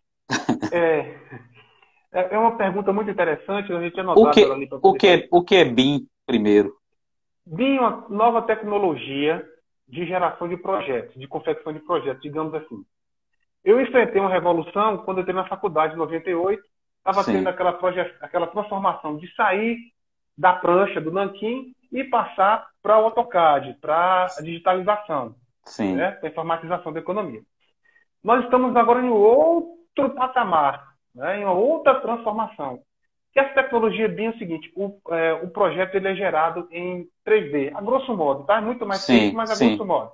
Sim. É, é gerado em 3D, onde você, dentro dessa plataforma, você insere o projeto estrutural, você insere o projeto elétrico, você insere o projeto é, hidráulico de incêndio e faz a compatibilização desses projetos. Então, por exemplo, ah, tem um tubo que está passando no meio da porta. Aí ele avisa para o arquiteto e para o engenheiro que aquele tubo está no lugar inadequado. É, quer que aquele tubo fique no meio da porta mesmo? Não, não quer. Então, vai. O que, que isso acontece? Isso gera um menor número de erros Sim. na obra. Aliado a isso, já sai toda a questão do cronograma e quantitativo, tudo digitalizado. Você diminui a margem de erro. E nós temos, a partir do ano que vem, o governo só vai contratar projetos se tiver essa plataforma Tecnologia BIM. Por exemplo, pode ser uma obra ainda um pouco mais sofisticada. A gente faz um levantamento georreferenciado com o drone. Sim. O drone levanta aquele mapeamento. Você insere todo o projeto seu arquitetônico naquele, naquele, naquela plataforma. E aí ele diz quanta movimentação de terra você vai ter, quanto de escavação, onde você tem que aterrar, onde você tem que, que escavar.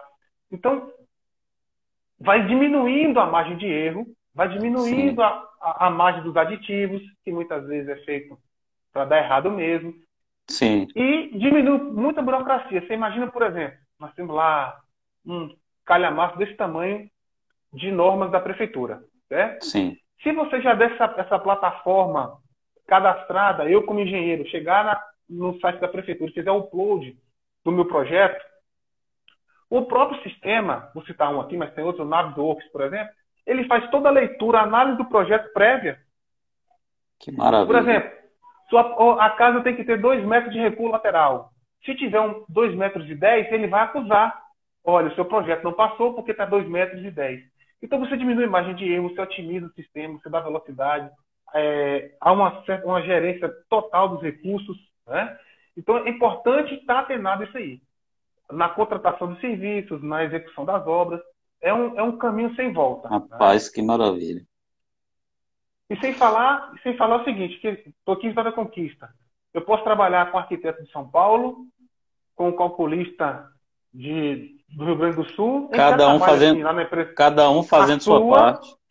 Sua parte e comunicando online.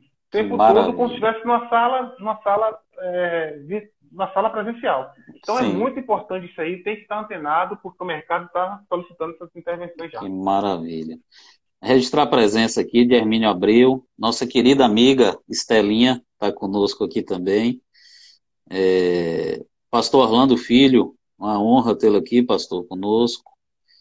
Gessimara, Lucas, Josimara Sampaio, Roberto. Então, uma grande honra ter todos vocês aqui essa noite. Então, meu amigo, é... então vamos lá. A gente saiu dessa, dessa perspectiva local, né? É... Como é que você enxerga, na realidade, é... a realidade do segmento pós-pandemia? Como é que você vê? Eu sou muito otimista. Eu, eu, desde quando eu formei, eu tenho essa mesma perspectiva, né? Que o Brasil precisa ser reconstruído, refundado. Nós tivemos aí é, 30 anos de um pseudo crescimento da infraestrutura. As principais BRs são as mesmas, os aeroportos grandes são os mesmos, pouco mudou. Nós abandonamos a questão de geração de energia e de água com as, com as hidrelétricas abandonamos, ficou praticamente parado, estagnado. É, Belmonte foi feita, por exemplo, e por questões ambientais discutíveis, teve sua capacidade reduzida para 30%, e praticamente inviabilizou o projeto. Então, são medidas que. Mas foi abandonado do ponto de vista da engenharia. Né? Então, quando eu vejo esse cenário de um país que não tem hospital, de um país que não tem estrada, não tem porto, nós temos uma, uma costa altamente navegável e não tem. Não tem aeroporto. O aeroporto de. O, o, perdão, não tem um porto. O Porto Pô. de Ilhéus está há quantos anos travado aí e não se sabe por quê. Né? A nossa malha ferroviária é desprezível, um país continental é desprezível. O, o, sai um caminhão carregando carro do Rio Grande do Sul e vai até Fortaleza. Quer dizer, não é produto perecível, não é nada, é um custo muito grande. Nós temos é, é, do, desperdício da produção de grãos da lavoura até chegar no porto, em torno de 30% da nossa produção de grãos. É um prejuízo multimilionário, né? É, e a gente deixa passar essas coisas, deixa passar desapercebido. Então eu vejo com muita esperança. O, o governo tem tomado, tem feito recentemente o ministro Tarcísio, que para mim é, um, é fora da curva, ele consegue ser um técnico extremamente bom e um político extremamente eficiente. Ninguém reclama dele. É unanimidade. É verdade. É unanimidade. É, e a gente vê, por exemplo, ele renovar ele no processo de renovação da concessão da estrada Vitória Minas com a Vale do Rio Doce. Não, a gente vai renovar. Agora, por 3 bilhões de, de reais.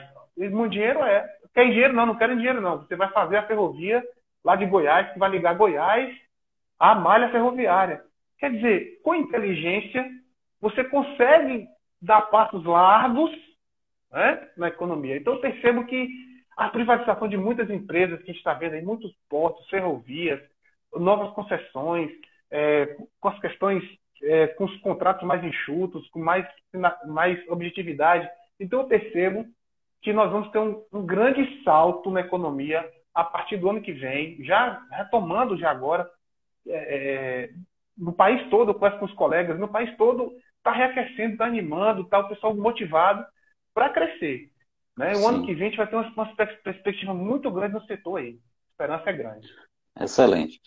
Esdras, você tem algum dado assim em relação é, nós temos a construção civil em nossa cidade, nós temos muitas construtoras, né? É, vemos muita gente realmente investindo em nossa cidade. Nesse período, você tem, tem notícia é, é, em relação à venda de imóveis, se houve uma redução, se houve um aumento, você tem, tem esse dado? Assim, é, em alguns setores aumentou. É mesmo? Por exemplo, que aumentou. É, aluguel de casa, por exemplo. Quem tem casa e conquista para alugar para vender, vende fácil. Certo? Trava um pouquinho a questão da burocracia. É, loteamentos, a venda permaneceu. Agora sim, houve uma retração em segmentos de maior valor agregado, terrenos mais sim. caros, apartamentos mais caros. O empresariado sentiu um pouquinho. Sim. Mas a locomotiva, né, a, a, parte básica que manteve seus empregos, ela continuou investindo, ela não parou. Então a gente percebe que todo dia lança obra nova conquista. Sim. Né? Mudou um pouquinho também, já o pessoal já, já prevendo o crescimento, é, é, a construção de galpões para depósitos e para pequenas indústrias. Sim. Né? Nós, vemos, nós estamos fazendo alguns. Então, houve essa, essa mudança do mercado, essa mudança de cenário. Mas a conquista não parou, não retraiu. Conversava com, com, com um corretor e ele falou: Esdras, nós estamos vendendo, não parou, cresceu. Foi, foi meu maior mês, um mês de. É, passava com um amigo meu, foi o meu melhor mês dos últimos 10 anos foi o mês ah, de julho. Mas olha. Então, mas isso tem um, fato, tem um outro fator por trás também que está ligado diretamente à economia e à, e à iniciativa pública. Eu vou chegar lá. Sim. Com a taxa, com a taxa Selic despencou para 2%, então os grandes investidores tiraram o dinheiro das suas aplicações e colocaram na produção. E qual a produção no Brasil que é segura? A construção civil. Então, outro fator que impulsionou e vai impulsionar mais ainda a questão do mercado são os investimentos privados, por intervenção política. Por isso que eu falo que o nosso, nosso mercado ele é muito sensível às intervenções políticas. Sim. E é rápido. Questão de meses, muda todo o cenário, muda toda, toda, toda a, a, a configura toda a, a os padrões por conta disso, né? por conta dessa intervenção política. Então, é por isso que meu ânimo cresce. Né? Eu sou grandão, eu vou com meu ânimo. Eu gosto de desafios, né? Então, esse é o desafio nosso aí para os próximos anos. Eu estou quase aposentando, mas quem vem aí para trás vai pegar um mercado muito aquecido e um mercado muito promissor. Maravilha, maravilha, meu irmão. Pedir ao pessoal para continuar compartilhando nossa live, clica no aviãozinho, no coraçãozinho, Podem fazer também um print e compartilhar no Instagram, nos marcar aí, né? aproveitar nosso melhor ângulo, né, Esdras, para fazer esse print, Isso. né? Não é qualquer Isso. ângulo, né? É. Registrar aqui, meu amigo, a presença de, do vereador Danilo Quiribamba, grande amigo, seja bem-vindo, Danilo. Sabrina Portela está conosco aqui também, Marcelo, Jussara Sampaio, Vini Figueiredo, Paulo Andrade, minha querida amiga Normélia, eleitora de Ronaldo Soares em Anagé, grande amiga. Sejam todos bem-vindos essa noite. A gente vai, antes de entrar em outra etapa da nossa live, eu gostaria de registrar aqui, quando você colocou aí a questão do mandato colaborativo, é, eu me lembro como hoje, Esdras, é, da importância de você, quando está exercendo o mandato, você ouvir a sociedade.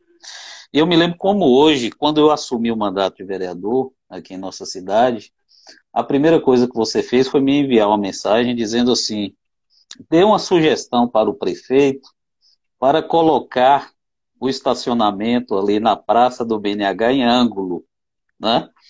Então assim, Você lembra disso?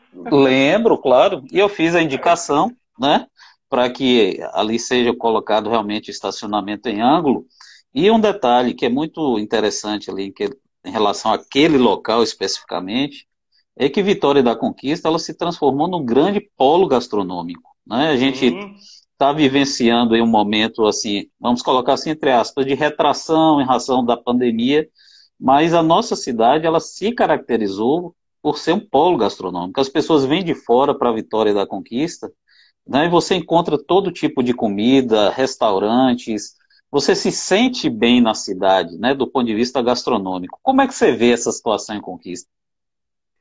É, eu conversava com um amigo de, de, de Itabuna, né? Falando, eu tô, pelo menos a cada 60 dias eu tô lá. Falei, mas fazendo o quê? Não, a gente vai curtir a noite. Sim. a noite de conquista virou essa, virou essa, essa, essa questão.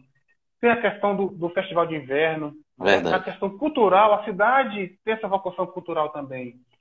Nós temos ainda uma, uma, uma, algumas conquistas, já cabe isso, já cabe uma feira gastronômica, já cabe um movimento maior, Verdade. já cabe um, um, festival bacana. Conquista perde em não fazer ainda é, uma festa do café com biscoito, por exemplo. Sai biscoito daqui para o país todo. Né? E a gente não tem essa mobilização do setor, estimulado pelo setor público, de fazer essa, essa festa. Né? Semelhante a, a, a, ao Festival de Inverno, que faça a Semana do Café com Biscoito, ou que seja paralelo, ou que seja junto, a princípio, começar, já que vem muitos turistas. Né? Então, essa conquista, como eu falo, é, é, uma capital. Nós ainda, as pessoas enxergam conquista melhor do que nós. Verdade. As pessoas de fora enxergam mais possibilidade de conquista do que nós nós vezes nossa visão é um pouco limitada né, em relação à conquista, mas as pessoas já estão enxergando como essa capital. Então nós precisamos ter esse, esse é, dar esse apoio, né? É, vem, o PDDU é, vai ser muito importante para a cidade, para dar esse direcionamento nos próximos 20 anos. O que precisa pensar lá na frente, que 20 anos passa muito Verdade. rápido. Verdade. Muito rápido. Então a gente tem que pensar, tem que pensar na questão do turismo de conquista. Precisamos fazer. O, parque ecológico, vai ser uma transformação na cidade. Uma transformação. Você pode ter certeza que as pessoas vão conhecer o parque. O Poço Escuro, né? Que eu nasci lá, praticamente nasci lá no Poço Escuro. É um projeto espetacular, além de revitalização. Fantástico, né? E, e, e, tem todo um apelo social, tem um Sim. apelo é, cultural, tem um apelo é, questão da, da, é, da, ecologia, um apelo ecológico, né, de preservação. Sim. Então, Assim, são intervenções fantásticas. Conquista é vocacionada para o turismo, para o crescimento, para a diversidade, é um polo de cultura. Né? Então, a gente tem que focar nisso também e pensar nesse, nesses investimentos e nessas é, intervenções públicas para a vitória da conquista. Verdade, meu amigo. É, Estelinha, ela coloca aqui, tem que aproveitar a fama de Suíça baiana. É, é, interessante que eu fiz esses dias uma live com o professor Luiz Ibiapaba e ele fez referência a Juvenalito Guzmão, que Juvenalito Guzmão comenta que nós precisamos vender o frio de Vitória da Conquista, né? Então é algo, é algo que chama a atenção esse frio. Você vê, vez por outra, tá o Jornal Nacional, né, a Globo noticiando, chamando a atenção para o frio de conquista. Isso realmente precisa ser vendido, nós precisamos explorar. Você colocou um ponto importante aí em relação ao café com biscoito. É, eu tive a oportunidade na Câmara, é, e aí foi um projeto que eu me, me orgulho muito, né? De apresentar um projeto de lei criando a Semana do Biscoito em Vitória da Conquista.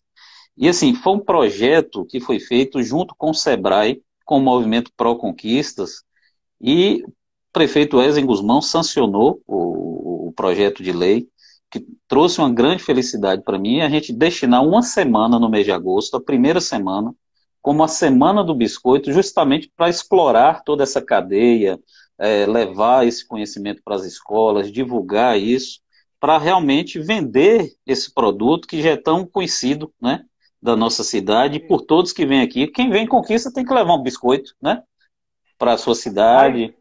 Ai de mim que eu não for para casa dos parentes lá da, da esposa em Valadares, não levar uma farinha e um biscoito. Não entra em casa. Não, é verdade? Não deixa entrar, não. Amigo, vamos passar para outra etapa aqui. A gente falando de café com biscoito, a gente vai falar agora de café com chimango, né? Opa, tem um quadro, tem, tem, um quadro aqui na nossa live, nós fizemos inclusive em homenagem à Semana do Biscoito, que se chama Café com Chimango. Então é um bate-papo, é um bate-bola, algo mais informal. Nosso bate-papo está muito informal, muito gostoso, mas esse tem uma peculiaridade de sua intimidade, do seu dia a dia. Então, gostaria que você indicasse aí para gente um livro, uma série e um filme. Pronto, eu não sou muito, muito chegada a filme, não. Mas, ultimamente, os meninos me apertaram aqui em casa na pandemia, estava um pouquinho mais quieto. Resolveram assistir uma série chamada Heartland, que é uma série canadense que fala sobre cavalos e tal. E meus meninos estão apaixonados aí pela montaria, pela corrida de três tambores. Até a esposa está querendo fazer também. Já é um universo, já é um universo meu, né? Que eu já gosto Sim. de cavalgar já desde criança. E tem tomado aqui as noites da gente, sabe? Sempre assiste um episódiozinho aí, aproveitando. Então, gostaria de deixar, vale a pena, é, é muito. É familiar, é um negócio bastante legal. Repete aí, como é o nome? Heartland. Heartland? Heartland. Heartland. É. Sim. Eu, eu baiano não sabe falar é, inglês, não. Eu nunca aprendi, não. eu também não. Um filme, tem um filme, tem um filme que, que eu gosto demais, né? Chama Campeão. É um filme muito antigo, muito antigo mesmo, que fala de um menino é, que venceu uma corrida de cavalo no deserto. Eu lembro é, desse. Eu já assisti umas, umas 50, lembra? Umas 50 vezes. Com meu filho ali, ele teve a mesma emoção que eu é, de superação, de desafio. Então, eu acho que é um momento legal para gente, a gente ver. E eu tenho um livro aqui, não sei, tá dando para ver legal. Eu não estou me enxergando aqui, então não sei se o livro tá bom. Tá aparecendo? Tá, tá. Tá aparecendo. Tá aparecendo? Só levanta mais um pouquinho. É... Aí. Ah, o poder, o poder o da poder bênção. da bênção dos pais. Maravilha. Né? A gente tem visto a sociedade se dilacerando por falta de representatividade dos pais. É, uma, não vou entrar na polêmica, né? Que recentemente, Dia dos Pais, uma, uma empresa fez aí uma propaganda, mas na verdade é, a gente percebe que os pais se ausentaram muito das suas funções, suas responsabilidades, seja pela ocupação, seja pelo, pela pressão da sociedade, e os nossos filhos estão muito vulneráveis com o advento da internet, dos celulares, a gente percebe que há uma certa fragilidade na construção do caráter, na formação do caráter dos nossos filhos, das crianças e adolescentes. Né? A gente percebe uma geração, uma geração que não aprendeu a sofrer, que não aprendeu a tomar topada, arrancar a tampa do dedão na pedra jogando na rua, porque joga o FIFA 19 no PlayStation. Verdade. Então, a gente precisa parar um pouquinho e repensar, né? Tem repensado tantas coisas na sociedade, né? Essa pandemia veio para parar um pouco a gente no ritmo alucinante que a gente estava, né? A gente foi obrigado a ficar em casa, a gente foi obrigado a conviver com os nossos filhos, a gente foi obrigado a parar, sentar com eles e para fazer as, as atividades da escola, o que deveria ser uma constante, algo prazeroso, algo, mas não houve essa ruptura a gente foi obrigado a fazer. Você precisa fazer, porque o seu filho vai perder um ano. Então, a gente entende que precisa restabelecer esses princípios. Princípios são eternos, são imutáveis. Maravilha. A presença do pai, a presença da mãe, na estrutura da sociedade é muito importante. A gente precisa voltar e focar nisso aí e reconstruir o nosso Brasil. Excelente, meu irmão. Você coloca aí essa, essa questão dos jovens, né, do, dos filhos, etc. E assim, eu estava observando esses dias da pandemia mesmo, é, a gente vê, infelizmente, que está faltando um pouco de empatia do jovem também nesse momento, né? É, a Semineto esses dias até teve extrapolou um pouco, né? Até ficou um pouco nervoso para chamar a atenção da população, principalmente dos jovens ali em Salvador. Por quê? Porque estavam fazendo aglomeração, não estavam usando máscaras, é, estavam naquelas festas é, é de paredões, etc. Um grande número de pessoas ali. Você via ali, observava que 90% de jovens, né? E muitas vezes esse jovem ele se esquece que ele vai retornar para casa, vai estar o pai, a mãe, o avô, né? A avó. Então a gente realmente percebe que nesse momento falta um pouco justamente disso, do que você colocou bem aí, da questão dos princípios, da empatia, é, que a gente precisa realmente resgatar. Eu concordo com você. A gente precisa nós precisamos nos policiar, né? A grande verdade é essa, como, como pais e tudo mais. Outro ponto aqui. A gente tem, tem, observado assim, é, o senso de coletividade tem acabado. Engraçado que a gente tem 30, 40 grupos de WhatsApp, comunidades, é, né? Todo dia surge uma rede social nova, mas na prática estamos mais distantes. Verdade né? Então nós estamos mais distantes. Então o buraco da rua, a, a calçada, se tem desnível, se não tem, para mim não interfere porque eu, ando, eu não ando a pé. Se tem ônibus ou não tem, não importa porque eu ando de carro. Então nós perdemos esse, esse senso de coletividade, do senso comum. Né? Verdade, verdade. Precisa retomar isso. A gente vive, nós somos seres gregários, vivemos verdade. em comunidades, vamos realinhar isso aí. Maravilha, meu irmão. Continuando aqui, me diga aí uma referência política no Brasil e outra no mundo. Olha, é, eu gosto muito da, do posicionamento que Martin Luther King teve. Eu Sim. tenho lido alguma coisa sobre ele. Uma ruptura né, em vários padrões, em, vários, em, vários, em várias atividades. Mudou toda uma cultura no país e, e deixou um legado que até hoje inspira tanto. Né? Eu sei que te inspira também, que muito. que você sempre posta coisa dele, né? E uma, e uma figura que me inspira hoje, um cara jovem, mas é um cara muito bem intencionado. É, ele é deputado estadual, foi deputado estadual por dois mandatos, foi vereador. É o Carlos Alberto Júnior. Sim. É um cristão, é um cara muito sério, comprometido com o próximo. É um cara com ideias extraordinárias. Recentemente ele fez uma lei, a lei é, do trabalho escravo no Brasil, sim, né, que foi lá sim. na ONU falar. Então você vê um camarada que ele vive a coletividade. E Maravilha. eu posso falar dele, eu falo porque ele tinha todo uma, uma, um, um caminho, um legado deixado pelo pai, né? De ser o sucessor do pai, ele parou e foi cuidar de quem precisa. Verdade. Né? Ainda estudante. Então, ele tem uma vida dedicada à política. Não é só interesse político. Ele tem uma vida dedicada Esdras, à política. Né? E você coloca algo importante. Você falou do pai. E assim, você faz, coloca duas referências aí, que são referências para mim também, inclusive Carlos Bezerra, foi você que me apresentou. Um dia nós conversando, eu, você e Átila, né? E aí você, você me perguntou, você conhece o deputado Carlos Bezerra? A partir daí eu comecei a segui-lo no Instagram. É, hoje ele, inclusive, tem um livro muito bom, eu gostaria até de recomendar para todos aqui, se chama Fé Cidadã, um livro muito bom né, da participação do cristão na política, excelente. E você coloca um ponto importante aí, que ele poderia ter seguido os passos do pai. O pai dele é pastor, né? então você, de você de uma grande comunidade. Então você observa o seguinte: ele não seguiu os passos do pai como pastor para cuidar de gente como pastor, mas ele está cuidando de gente como político, né? Isso. Ele está cuidando de gente num aspecto mais amplo, no aspecto da coletividade. E isso também é um grande papel, um grande papel do político também, é justamente levar esse bem comum para todos. Então você coloca duas referências aí espetaculares. É, me diga uma, uma cidade aí que é referência no setor da construção civil. Olha, recentemente eu fui a Curitiba é, ver uma questão da franquia que nós adquirimos e eu fiquei muito impactado com a cidade.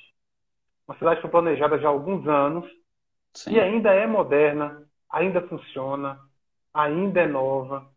Né? Então, do aspecto de vista urbano, foi uma, uma cidade que me trouxe uma sensação muito positiva. Cresceu bastante, mas cresceu estruturada. Sim. Então, foi, tem alguns probleminhas já, mas não se compara às grandes cidades que a gente tem. Então, é, Curitiba é uma cidade que me impressionou bastante do ponto de vista da construção civil. Maravilha. Me diga uma viagem inesquecível. A primeira lua de mel, né? Rapaz, ah. aí, aí, aí você pegou pesado. Na verdade, mas uma coisa que eu gostava demais, assim, que marcou minha infância, era passar as férias na, na roça dos meus avós. Ah, como eu gostava. Eu Maravilha. contava os dias, contava os dias para ir lá para Iguaí, para Ibicuí, para poder ficar com ele e formou a minha a minha infância, né? Esse contato com a natureza, com a fazenda, com a roça, é, deixou marcas positivas profundas em mim e eu adoro. Maravilha colocou um ponto interessante também. Eu, quando eu ficava de férias, a primeira coisa que eu fazia era ir para casa dos meus avós. Para mim era a melhor coisa, melhor coisa do mundo.